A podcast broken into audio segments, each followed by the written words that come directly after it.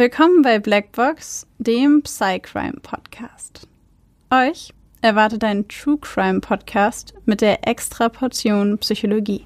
Ich bin Maxi. Und ich bin Babsi. Und bei uns geht es um wahre Kriminalfälle und die psychologischen Hintergründe davon. Wir schauen uns an, warum psychisch kranke Straftäter tun, was sie tun. Und wir erklären euch die psychischen Erkrankungen, die dahinter stehen. Einige unserer Fälle beinhalten ziemlich viel Gewalt, sowohl psychische, physische als auch mal sexuelle. Manchmal sind sie sehr detailreich beschrieben und oft auch nichts für schwache Nerven. Deswegen empfehle ich euch, auf eure Emotionen zu achten und sollte es euch zu viel werden, schaltet ihr besser ab. Wir haben euch gewarnt. Ab und zu passiert es auch, dass wir bei der Aufnahme lachen oder eine Bemerkung machen. Das ist nie respektlos gemeint. Das liegt eher daran, dass wir sehr tief in der Materie drinstecken und das alles mit Humor ab und zu mal ein bisschen auflockern. Also bitte nicht falsch verstehen. Heute sind wir mit einer etwas kürzeren und vielleicht auch etwas ungewöhnlicheren Anschlussfolge an unsere letzte Folge für euch dabei. Und zwar geht es heute wieder um Narzissmus, allerdings eher im praktischen Sinne, könnte man sagen. Genau. Ähm, wir droppen heute nämlich mal News und zwar, falls, es, falls ihr es noch nicht wisst, Donald Trump ist nicht mehr Präsident der Vereinigten Staaten von Amerika. Also für diejenigen unter euch, für die das jetzt eine fette Überraschung gewesen ist, Leute, bitte guckt wenigstens einmal in der Woche irgendwie Nachrichten oder lest irgendwie. Ähm, ich glaube nicht, dass es jemanden gibt, der es noch nicht mitbekommen hat. Nur für den Fall, dass, wenn du es warst, der es noch nicht wusste, lies. Um Gottes Willen. Lies, als wenn es keinen Morgen gäbe. Nein. Ähm, back to the topic.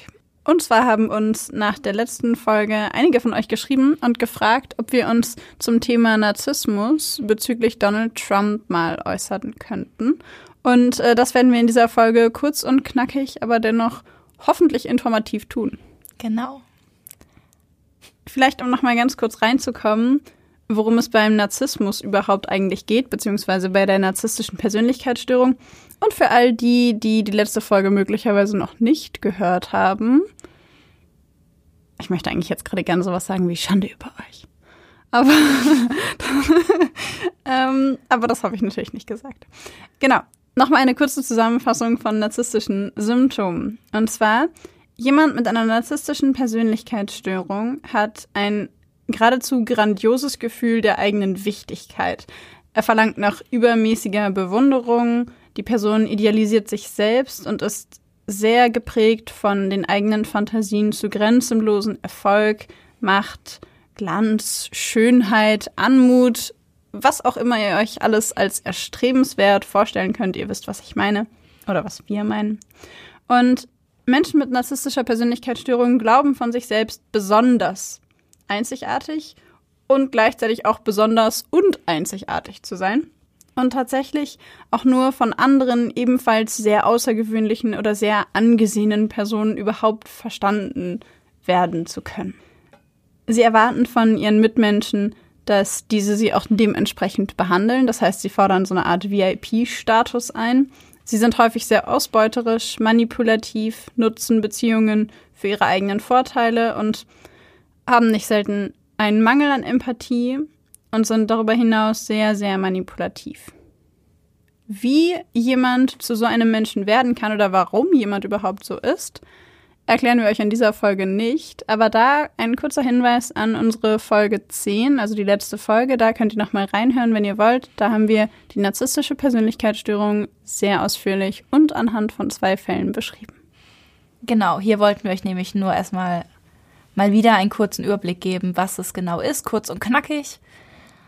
Ähm, dass Donald Trump im Verdacht steht, dass er eine narzisstische Persönlichkeitsstörung haben könnte, hat man ja schon jetzt schon echt oft gehört. Also ich habe es schon super oft gehört in irgendwelchen YouTube-Videos, Artikeln, im Internet generell. Generell ist es aber ein bisschen schwierig, als Psychologe oder Psychiater Ferndiagnosen zu stellen. Mhm. Also eigentlich ist es auch nicht so gern gesehen. so könnte man es wohl sagen. So könnte man es sagen.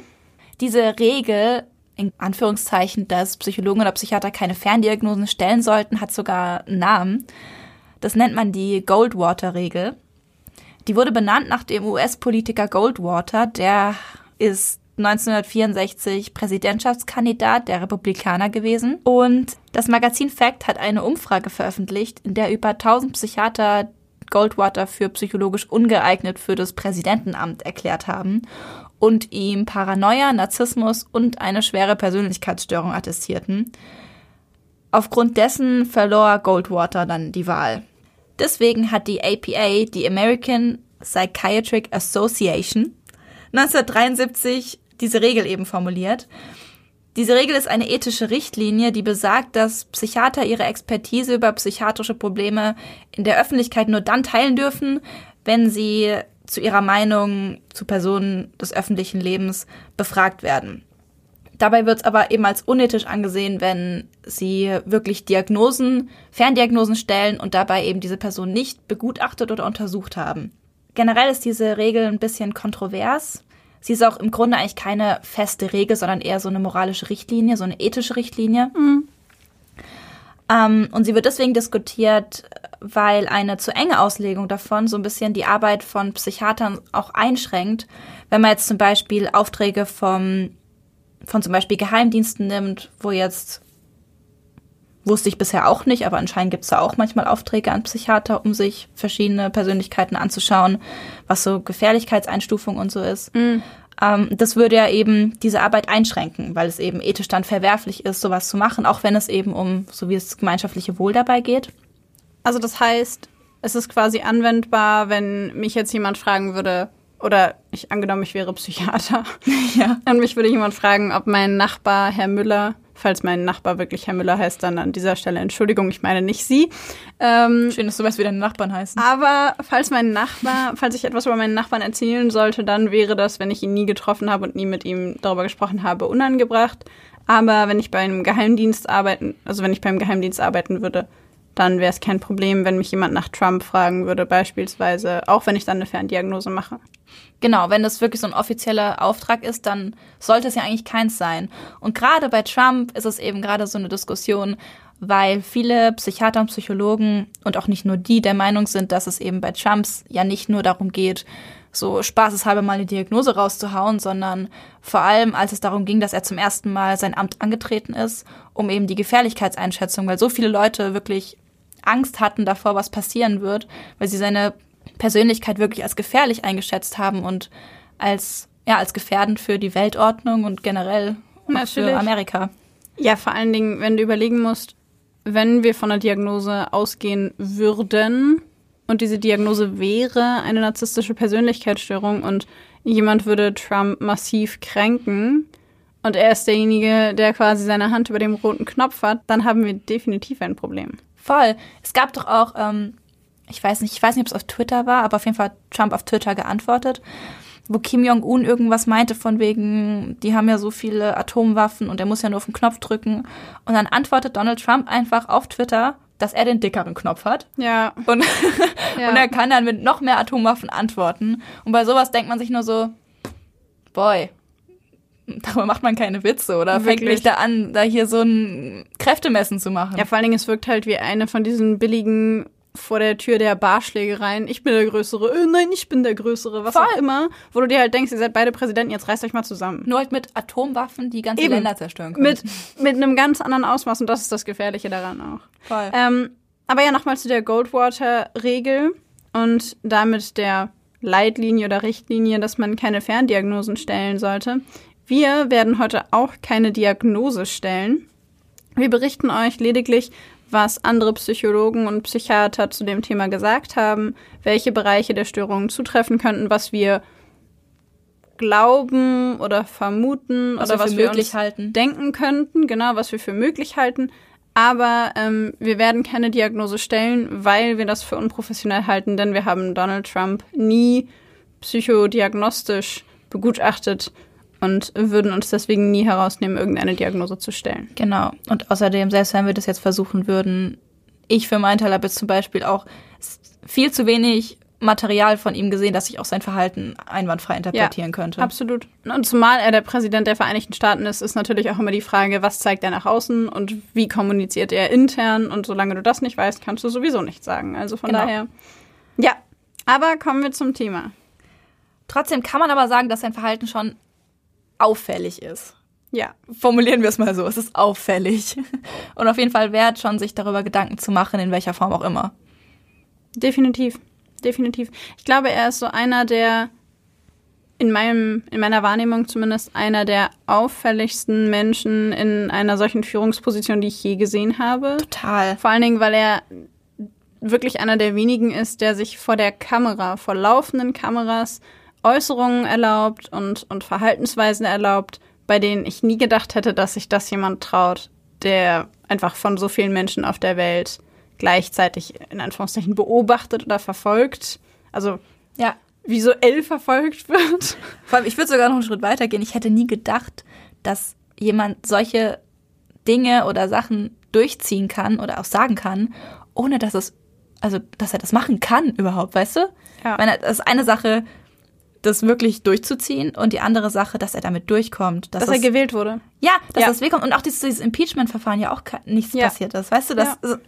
dass es ja eingeleitet wurde. Und es gab so viele Gründe dafür, dass jeder, also ich dachte zu dem Zeitpunkt, dass es durchgeht, dass der jetzt enthoben wird.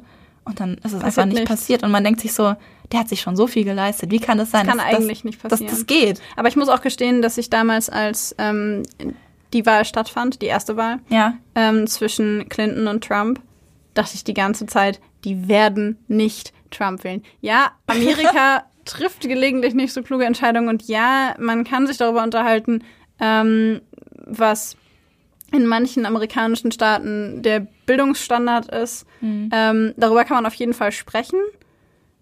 Aber die werden niemals Donald Trump wählen. Ich war mir auch, ich war mir so sicher. Oh ich war Gott. mir so sicher. Und dann kommt das Wahlergebnis und ich dachte mir, das ist nicht euer Ernst. Aber ja, Das war wirklich, ich saß da ganz geschockt vor dem Fernseher und war so, haben sie nicht gemacht. ja, es war verrückt. Total. Genau, wie wir schon gesagt haben, Donald Trump benimmt sich psychisch auf jeden Fall auffällig. Ähm, da zählt zum einen seine krasse Kränkbarkeit rein, eine fehlende Emotionskontrolle, das ist ständige Selbstlob, was er an den Tag legt, dass er in seinen Reden so oft über sich redet, also dass ähm, seine Reden so oft als Thema sich selbst haben, seine Einschaltquoten, seine Beliebtheitszahlen, was weiß ich, und so selten um das Volk geht in Ja. diesen um, Umfragen, äh, in diesen Reden. Ja, und vor allen Dingen, weil er, was ich sehr auffällig fand, in puncto auf die Diagnosekriterien der narzisstischen Persönlichkeitsstörung ist, die Tatsache, dass er andere Menschen so sehr abwertet. Total. Dass er andere Menschen so sehr abwertet und dass er jeden, der nicht seiner Meinung ist, als absoluten Idioten darstellt. Ja. Also es ist einfach, ich habe das Gefühl, dass ähm, in diesen Fernsehduellen oder bei seinen Reden, dass er, sobald jemand etwas sagt, das ihm nicht passt, oder dass er blöd findet oder ihn jemand damit konfrontiert, dass er selber vor ein paar Monaten noch was völlig anderes gesagt hat, stellt ihn den anderen als unzulänglich dar, als dumm, als was auch immer und geht sofort auf eine persönliche Ebene, um den anderen zu diskreditieren. Voll. Und er grätscht denen auch ständig ins Wort rein, habe ich gesehen. Ja. Also wirklich, die sind was am Sagen und es passt ihm nicht und dann fängt der an, da rein zu grätschen und hört nicht mehr auf zu reden. Thema Impulskontrolle. Ja, genau. Absolut. Er benimmt sich halt einfach nicht wie ein erwachsener Mensch, der seine Impulse steuern kann, sondern wie so ein kleiner Junge, der, wenn er merkt, dass ihm was nicht passt, dann äh, schreit er, damit das aufhört, dass jemand anderes so über ihn Ja. redet. Ja. Also es ist total, ja, es, es fällt total auf. Auch wenn man jetzt nicht danach gucken würde. Es würde einfach, es fällt, es ist bestimmt schon jedem aufgefallen, dass man sich denkt, das ist doch nicht normal. Ja, das stimmt. Ich glaube, es ist deswegen so ungewöhnlich, weil sich noch nie jemand getraut hat, das so offensichtlich darzustellen. Was ich auch sehr, sehr markant fand, war diese absolute Kritikunfähigkeit, die er hat. Darüber haben wir auch in der letzten Folge ja viel gesprochen, dass ähm, Menschen mit narzisstischer Persönlichkeitsstörung häufig Kritik als Angriff auf ihre eigene Person werten, völlig egal ob konstruktive Kritik oder nicht konstruktive Kritik. Und dass Kritik rein prinzipiell schon mal etwas ist, das von einem weggestoßen werden muss. Und wenn man sich dann Donald Trump anschaut, der Leute beleidigt und Leute entlässt, weil sie ihn kritisiert haben, wie beispielsweise den Verteidigungsminister direkt nach der Wahl. Ja, genau, das war ja gerade erst ähm, Mark Esper. Ähm, Und soweit ich weiß, war ja der Grund, dass er ihn entlassen hat, also was jetzt bekannt ist, äh, einfach nur, ähm, dass er einfach nicht damit einverstanden war, mit der Art, wie Trump sich eben gegen die Proteste gegen Rassismus und Polizeigewalt äh, hingestellt hat. Also Wie er sich positioniert hat. wie er sich da positioniert Mhm. hat, genau. Ähm, und Trump wollte ja diese Unruhen im Land notfalls mit militärischer Gewalt beenden. Und dafür hätte er aber den Insurrection Act von 1807 wieder aktivieren müssen. Ja. Und das würde ja dem Präsidenten erlauben, dass er unter bestimmten Umständen das Militär im Inland einsetzen kann. Und das fand der Esper nicht so cool. Und das war einfach der Grund, warum er ihn entlassen hat.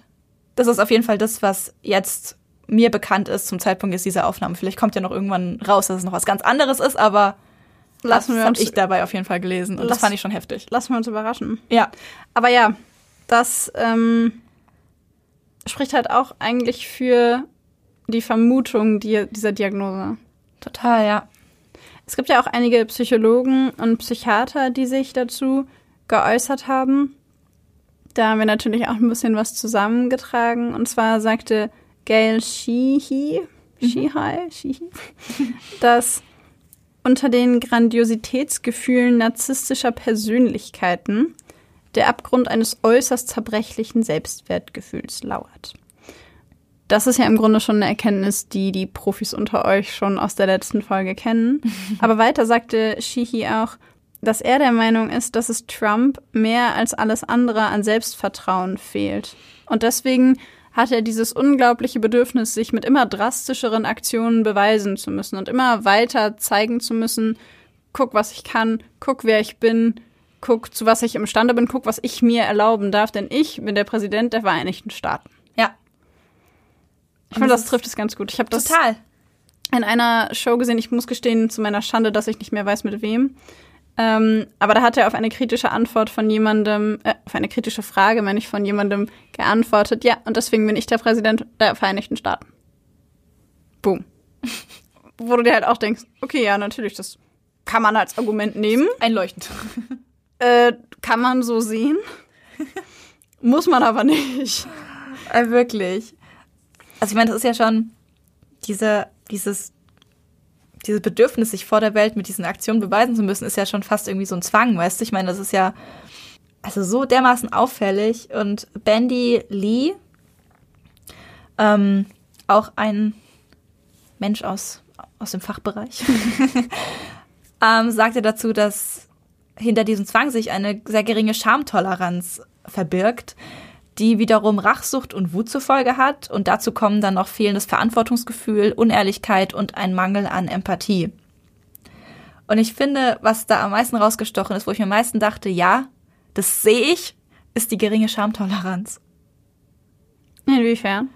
Naja, weil er Dinge sagt. Also kennst du das, dieses Gefühl von Fremdschämen? Mhm. Und das habe ich bei ihm dermaßen oft. ich habe es bei ihm dermaßen oft, dass wenn er was sagt, dass ich mir dann denke so, ah, mm, mm, nee. Ja, ja. Und er zieht einfach durch. Er macht weiter und er sagt dann noch zehn solche Sachen. Mhm. Und da ist er wirklich, also Schamtoleranz. Ich weiß genau, was du meinst. Den allerersten Moment, den ich mit, also ich persönlich mit Trump hatte, was das angeht. Das hast du schön formuliert. oh Gott, ja, du weißt schon, was ich meine. War der Moment, in dem er gesagt hat, ich weiß nicht, ob man das in einem Podcast sagen darf, aber der Moment, in dem er gesagt hat, grab her by, the, pussy. Und ich dachte mir, niemand, niemand wird dich wählen. Für diese Aussage wird dich niemand wählen und für diese Aussage kommst du in die Hölle. Im 21. Jahrhundert so etwas zu sagen als Präsidentschaftskandidat, da habe ich mich fremdgeschämt. Und da dachte ich mir, du besitzt wirklich überhaupt keinen Respekt und überhaupt kein Schamgefühl. Und dann sind da trotzdem noch so viele Frauen, die ihn trotzdem wählen. Absurd. Total, wirklich. Absurd. Also ich weiß nicht, ob wir das in einem Psychologie-Podcast sagen dürfen, aber ich finde das absurd und ich finde, das müssen wir nochmal beleuchten. Ja, wir sind auch Frauen, das heißt, wir dürfen das auch nicht gut finden. Auch Männer sollten das nicht gut finden. Niemand Freunde. sollte das gut Niemand sollte finden. das gut finden. Aber wieder zurück zum Thema. Ja, das ist ein bisschen abgeschweift hier. Also ich stimme dir da auf jeden Fall zu. Ja. Des Weiteren diagnostizierten Zimbardo und Sword ihm einen ungezügelten und extremen Gegenwartshedonismus. Stopp. Das musst du erklären. Gegenwartshedonismus. Ja, ich habe die Definition rausgesucht, weil ich es ehrlich gesagt auch nicht mehr ganz genau wusste, was Hedonismus ist. ähm, Hedonismus beschreibt eigentlich die, eine philosophische Lehre oder die Anschauung, nach der das höchste ethische Prinzip das Streben nach Lust oder Genuss ist. Also das private Glück ist in der dauerhaften Erfüllung von individueller physischer und psychischer Lust zu finden. Okay, das also eigentlich heißt, Lustgewinnung. Wollte ich gerade sagen. Das ja. heißt, wenn ich den ganzen Tag Dinge mache, die mir Freude und Lust bereiten, und das ist mein höchstes Ziel und alles andere ordne ich dem unter, dann wäre ich hedonistisch. Ja. Okay. So habe ich das jetzt verstanden. Ja, ich würde das auch so verstehen. Mhm. Aber ich bin mir da nicht so sicher, ob ich dem zustimmen würde, was Trump betrifft, weil ich das Gefühl habe, dass, dass er ja schon auch Konfrontation sucht. Aber weiß ja nicht, Und ob es vielleicht nicht. Ob es für ihn Lustgewinn ist, ja. mag sein. Aber ich habe das Gefühl, dass wenn du Präsident der Vereinigten Staaten bist, gibst du dich automatisch bestimmten Situationen hin, aus denen man jetzt vielleicht ein bisschen weniger Lust gewinnt. Das glaube ich auch. Andererseits denke ich bei diesem impulsiven Handeln, er hört, dass jemand was Schlechtes über ihn sagt und dann ist eben dieses ja Ziel, dass er da reingrätscht und so fremdschämend da reingeht, ist ja auch so ein, könnte man sagen, fast so eine Strategie zur Vermeidung von Lustverlust? Hm. Ich weiß nicht. Also ich, ich glaube, ich hätte unter Hedonismus jetzt eher verstanden, dass man in eine Situation reingeht, um Lust zu erreichen, Lust gewinnen, po positives mhm. Gefühl, was auch immer. Aber ich habe bei Trump eher das Gefühl, dass er negative Sachen oder kritische Sachen abblockt. Das kann aber ja auch. Und er vermeidet, also ja. quasi er kränken, kränkungsvermeidend unterwegs ist und kritikvermeidend unterwegs ist, als Lustgewinn suchend. Und bei Lustgewinn suchend hätte ich auf Hedonismus getippt. Ich persönlich habe aber eher das Gefühl, dass er negative Dinge vermeidet, als aktiv positive, als aktiv positive Dinge sucht. Also das hm. ist mein persönlicher Eindruck. Da würde ich, glaube ich, die Unterscheidung machen. Wie siehst du das? Ähm, also ich denke, dass die Vermeidung von solchen negativen Gefühlen ist ja schon eher ein Schritt in Richtung Lustgewinn als in Richtung des Gegenteil. Also ich meine, dass er dann das abblockt und sagt, er möchte, also das sagt, dass er jetzt keine negativen Emotionen haben will oder keine Negativeindrücke, Einflüsse. Ähm, ich finde, es könnte schon in die Richtung gehen, aber ich bin dabei, dass es jetzt nicht ganz super passend ist. Hm. Wie seht ihr das? Mal oh ja. Eine Frage nach außen. Wie seht ihr das? Also bei der Erklärung von Hedonismus findet ihr, dass das eher passt oder dass das eher nicht passt? Schreibt uns mal auf Insta. Da heißen wir nämlich Blackbox der Podcast, alles klein und zusammen. Äh, kurze Werbung. ihr dürft uns da gerne folgen, liken, kommentieren, zuspammen in den DMs. Wir freuen uns über alles. das, ja. Das war jetzt kurz und knackig. Was ich noch eine ganz interessante Herangehensweise oder eine ganz interessante Theorie zu Trump finde, ist die von Penning. Der spricht von einer Angststörung, die er als eine Art Ansteckungsaffekt für die halbe Nation als besonders gefährlich empfindet. Also quasi, dass Trump vermeidet bzw. Angst hat vor bestimmten ja, Dingen ist jetzt vielleicht sehr abstrakt formuliert, aber dass er zum Beispiel nur deswegen so bedrohlich auf andere Staaten oder auf auf bestimmte Nationen zugeht und so bedrohlich auf bestimmte Reize reagiert, weil sich dahinter so eine Art Angststörung versteckt, dass er einfach super, super große Angst hat davor, dass irgendwas passieren könnte, beispielsweise bei ähm, Corona, dass er so große Angst davor hatte, dass er es verleugnet hat. Ja. Oder gesagt hat, das ist ein politisches Spiel, ein politischer Angriff, was auch immer. Die China-Grippe hat er ja, glaube ich, auch ja, gesagt, ja. oder diese China-Geschichte. Und dass dahinter quasi sowas wie eine, also so habe ich das zumindest verstanden, dass dahinter quasi sowas wie eine versteckte Angst steckt, dass die Chinesen versuchen könnten, die USA mit sowas zu infizieren. Und dass Trump das in dem Moment, dass er im Grunde in dem Moment seine eigene Angst umwandelt in, das ist die China-Grippe, die Chinesen haben das zu uns gebracht. Und weil er nun mal sehr, sehr gut reden kann, das muss man ihm ja lassen. Er ja. ist ja sehr mitreißend. Ähm, das, was er sagt, mag nicht alles super klingen, aber reden kann er.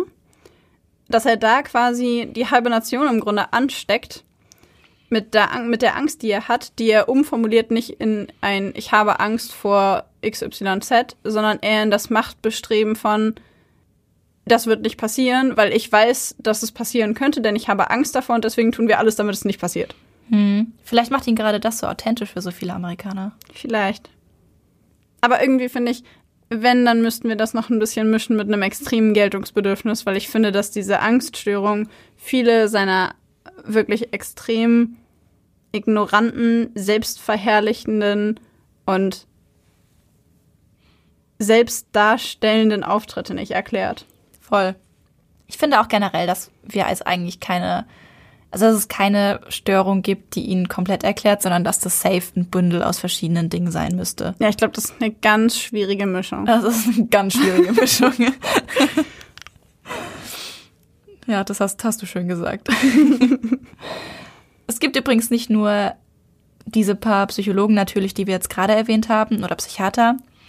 Ähm, es gibt auch Bücher oder Paper, in denen sich Psychologen und Psychiater zusammengeschlossen haben.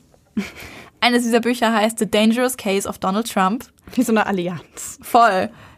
Und da haben sich 27 Psychologen und Psychiater zusammengeschlossen und haben Trump schwere Persönlichkeitsstörung attestiert. Mhm. Ähm, die haben sich da ja richtig ausgetobt und haben analysiert, was das Zeug hält und sind dann zu dem äh, Schluss gekommen, dass da viele schwere Persönlichkeitsstörungen vorhanden sind. Ich habe das Buch aber leider nicht gelesen. Das muss ich mal machen. Das interessiert sagen. mich total. Ja, das hätte ich nämlich jetzt auch gefragt. Also ich nehme mal an, dass die narzisstische ja auch wieder dabei ist. Die ist ja ständig im Gespräch bei ihm. Ja. Die antisoziale könnte vielleicht auch noch mit drin sein, diskutiert werden.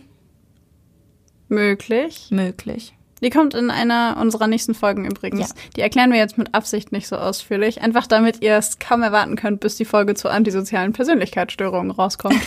Und ja, da sind wir ein bisschen fies. Unter den befragten Experten, ich meine auch in diesem Buch, ähm, ist auch John Gardner dabei.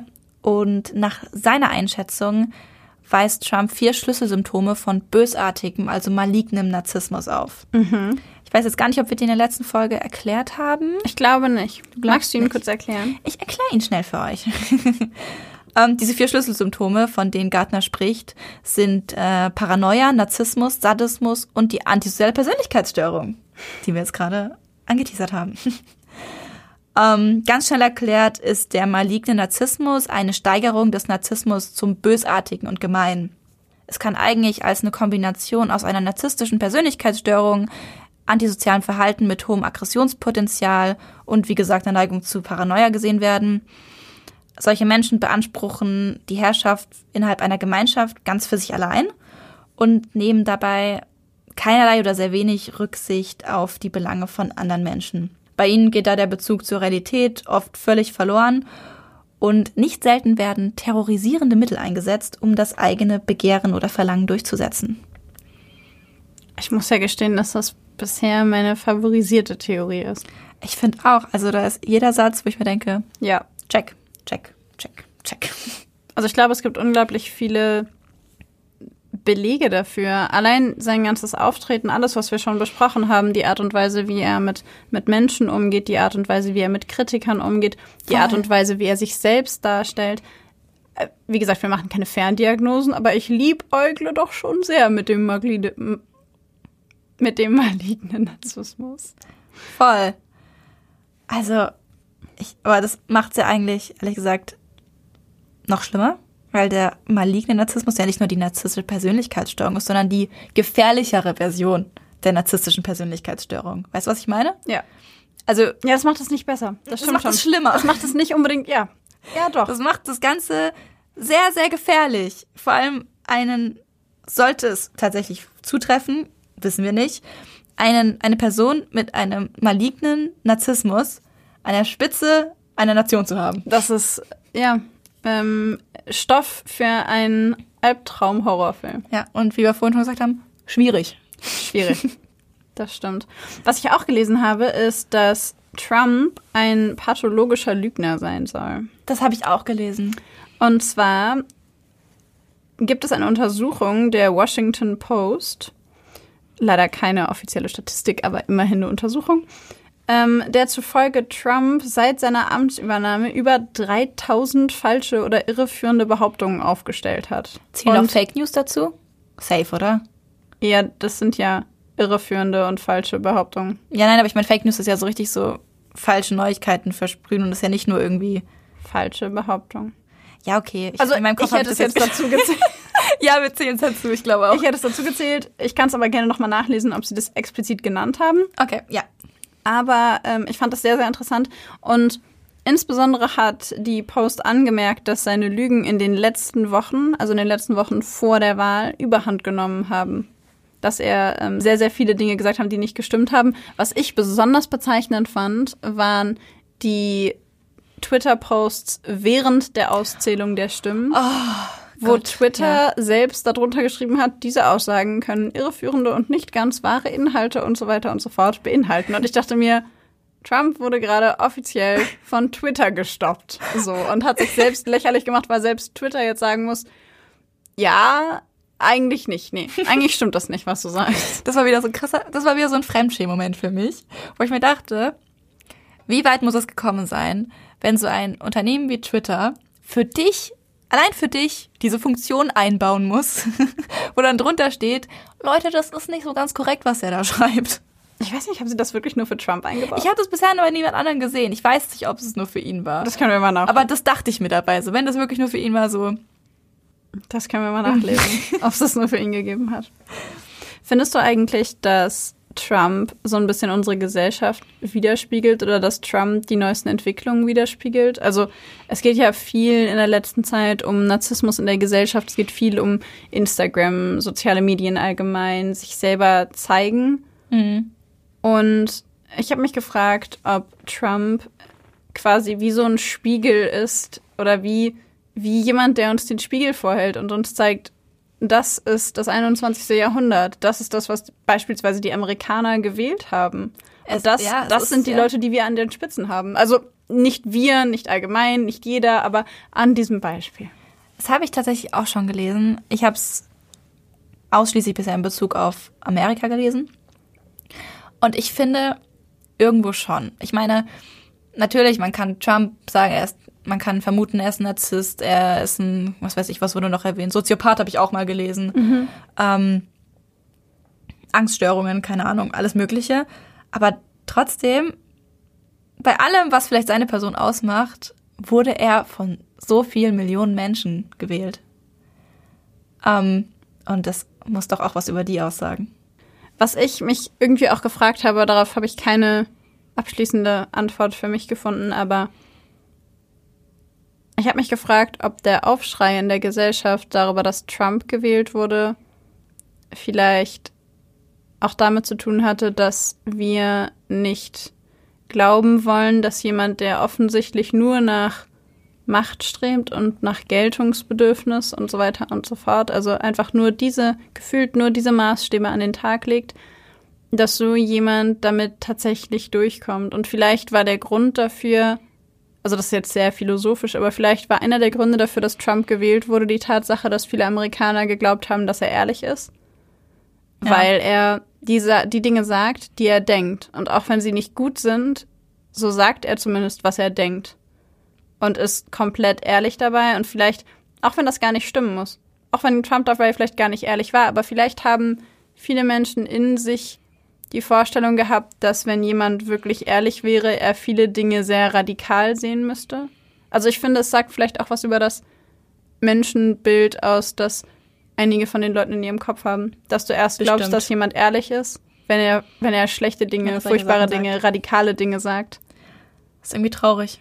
Also ich weiß es nicht. Ich kann diese Frage für mich nicht beantworten, sicherlich auch für niemanden anders, aber darüber habe ich viel nachgedacht, weil ich mich gefragt habe, warum gerade die Wahl von Trump bei uns auch in Deutschland so einen Schock ausgelöst hat. Mal abgesehen von den Bedeutungen und von den Folgen, die das für Deutschland hätte haben können, haben sich ganz viele, zumindest in meinem Umkreis, gefragt, wie kann man einen solchen Mann wählen? Ja, bei mir auch. Also ich kenne niemanden, der da das nicht gedacht hat. Ich Und ich sagen. finde, das, das macht nochmal so ein ganzes philosophisches Fass auf von, warum erschüttert uns das so und warum wurde er gewählt? Und ich finde, das hat was Psychologisches, aber auch irgendwie was Philosophisches, über das wir selber nachdenken können. Ja. Im Zusammenhang damit stellt man sich auch die Frage, warum jetzt auch schon wieder die Wahl so knapp war, obwohl er ja offensichtlich diese ganze Corona-Pandemie dermaßen versaut hat. Also sein, die, die Regierung dabei. Ja. Also ich meine, erst gibt's Corona nicht, dann sterben die Leute in Amerikaner, dann sterben die Leute in Amerika zu Hunderttausende. Hunderttausende sind es ja mittlerweile. Ähm, da fragt man sich doch, warum wird er immer noch so viel gewählt? Also, Ja, und da Ja, bin ich noch nicht. Ich glaube, das würde ich mir gerne noch mal anschauen, weil da bin ich einfach noch nicht so richtig. Das verstehe ich noch nicht so ganz. ich denke, über Trump könnte man stundenlang reden und philosophieren und überlegen und sich fragen, woran liegt's? Ich glaube auch. Aber wir, ähm, würde ich vorschlagen, beenden diese heute etwas kürzere Folge mit einer letzten Frage, die ich an dich habe. Und zwar, was glaubst du, wie wird Donald Trump das Weiße Haus verlassen? Weil zum Zeitpunkt der Aufnahme dieser Folge ist das noch nicht bekannt. Es passiert ja erst im Januar oder im Februar, ne? Ja, aber unsere Hörer wissen ja nicht, wann wir das aufgenommen haben. Ähm, ich mag diese Frage. Ich habe darüber schon sehr viel nachgedacht. und ich glaube, ich finde diese Frage ähm, zum Teil amüsanter, als ich sollte, weil ich äh, mir da schon sehr lustige Szenarien ausgedacht habe. ähm, also ich bin mir auf jeden Fall ganz sicher, dass er nicht, so wie zum Beispiel ähm, Obama es bei ihm gemacht hat, das Weiße Haus übergeben wird an Joe Biden. Also so von wegen, so da stehen wird, ihm die Hand geben wird, ihm diesen Respekt zollen wird. Bin ich mir ganz sicher, das nicht. Also da würde ich meine Hand für ins Feuer legen. Ähm, und ich glaube auch, dass er das Weiße Haus zum großen Teil nicht freiwillig verlassen wird. Also ich könnte mir vorstellen, das ist sehr vag, aber ich könnte mir vorstellen, dass er bis zum bitteren Ende da drin bleibt und sagt, ich gehe hier nirgendwo hin. Und dass er erst wirklich geht, wenn er gehen muss. Also, dass er vielleicht erst geht, wenn ihm, wenn es ihm angedroht wird, dass er gewaltsam entfernt wird. Weißt du, was ich meine? Gewaltsam entfernt. Naja, das- so eine schöne Formulierung. Wie so eine, wie so eine Zecke aus so einem Hundepelz. So wie bei den Demonstranten, keine Ahnung, wenn da so ähm, Umweltdemonstranten da in Bäumen sitzen, da werden die ja auch dann runtergeholt. Weißt du, was ich meine? Schön, Und dass du nicht gepflückt gesagt hast. Aber ja, ich weiß, was du meinst, ja. Ja, und dass er halt so dann auch aus dem Weißen Haus entfernt werden muss. Also es, wird- ich denke, das würde er nicht machen, weil das wäre andererseits diese geringe Schamtoleranz. also ich weiß es nicht, aber das wäre so das, was ich so mir denken würde. Verstehe. Ich weiß nicht, ich dachte, dass er so lange bleiben wird, bis ihm das jemand androht. Also das glaube ich auch. Aber ich kann mir nur schwer vorstellen, dass er darauf warten wird, dass man ihn tatsächlich gewaltsam aus dem Weißen Haus holt. Weil ich glaube, dass die Kränkung dafür zu groß wäre. Ich glaube, Ja. wenn er wirklich so narzisstisch ist, wie wir vermuten, dann glaube ich, würde er sich die Blöße nicht geben, sich gewaltsam aus dem Weißen Haus rausholen zu lassen. Was ich mir vorstellen könnte, ist, dass er es so lange ausschlachtet, bis es wirklich nicht mehr geht. Und ich könnte mir vorstellen, dass er zur Übergabe des Weißen Hauses entweder gar nicht kommt oder dass er kommt und dann eine Rede hält und sagt, Amerika, ihr macht den größten Fehler dieses Zeitalters, ihr werdet das für immer und ewig bereuen und ihr könnt mich auf Knien anbetteln, ich werde nicht wieder zurückkommen, aber denkt an meine Worte, ich habe es euch prophezeit. Und dann wird er auf beiden zeigen und sagen, dieser Mann wird dieses Land ruinieren und dann geht er. Oh, das wäre ja auch. Das wär könnte auch ich mir Premium. vorstellen, weil dann würde er hoch erhobenen Hauptes als befriedigter Narzisst, Ja, wenn, stimmt. weil ich vermute, dass er das ist. Ich habe keine Ahnung, ich kann es nicht diagnostizieren, aber für mich ist es naheliegend. Dann würde er hoch erhobenen Hauptes gehen und könnte seine Thesen weiterhin vertreten und könnte sagen, alles, was ich getan habe, war zum Besten und zum Wohl dieses Landes. Ja. Aber ihr habt euch für ihn entschieden und jetzt lebt in eurer Schande und lebt in eurem Elend. Dass er weiter den Patrioten macht. Genau. Ja. Genau das. Ich glaube, das wird das äh, glorreiche Ende von Donald Trump. Das glorreiche Ende von Donald Trump. Das hast du schön gesagt. Ja. Oh, also ich fände es schon auch witzig, wenn, wenn er gezwungen werden muss, muss ich sagen. Wenn man ihn so an Armen und Beinen Ja, und er so strampelt, während man ihn rauszieht. Nein, bestimmt nicht. Ich, ich muss sagen, ich würde da vor dem Fernseher sitzen und daran kleben. Aber das glaube ich nicht, weil ich glaube, so Ich weit würde er mit seiner eigenen Kränkung nie gehen. Nein. Aber uns interessiert, was ihr denkt. Schreibt uns gerne, was äh, ihr glaubt, wie Donald Trump darauf reagieren wird, dass er das Weiße Haus verlassen muss. Ja, dabei könnt ihr gerne auch kreativ sein.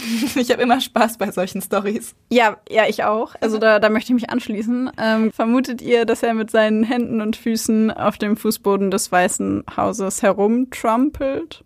Oder? Oder War schon gut. Oder glaubt ihr, dass er das Weiße Haus schwarz anmalt, weil es für immer und ewig ein dunkler Tag für Amerika sein wird? Oh, das ist schön. Das ist kreativ. Ich gebe mir Mühe. Jetzt seid ihr gefragt. Gebt euch Mühe. Was glaubt ihr? Wie wird Donald Trump das Weiße Haus verlassen? Genau. Und, dieser warum? Frage- ah, warum fände ich auch interessant. warum? Ja. Warum, Sie verlässt er es denken? genau so, wie so. ihr glaubt? Okay. Ja. Ja, mit dieser Frage würde ich sagen, schließen wir ab. ja. Ja, Und beenden die heutige Folge, die etwas anders war. Aber wir finden, hat auch ihre Daseinsberechtigung. Und wurde ja auch von euch gewünscht. Euer Wunsch ist uns Befehl. Also, dann äh, folgt uns gerne auf Instagram, wenn ihr die Diskussion miterleben wollt, denn wir hoffen, dass ihr alle fleißig in die Kommentare schreibt. Bei Instagram heißen wir, wie schon mal erwähnt, Blackbox, der Podcast, alles klein und zusammengeschrieben. Abonniert uns, gebt uns Daumen hoch, kommentiert, schreibt uns. Wünscht euch gerne was bei uns, schreibt es uns in Ja. die Nachrichten, in die Kommentare. Feuert unseren Narzissmus an, indem ihr ganz viele Likes verteilt. Yes. und dann Und folgt uns gerne auch auf allen möglichen Plattformen, wo es Podcasts gibt.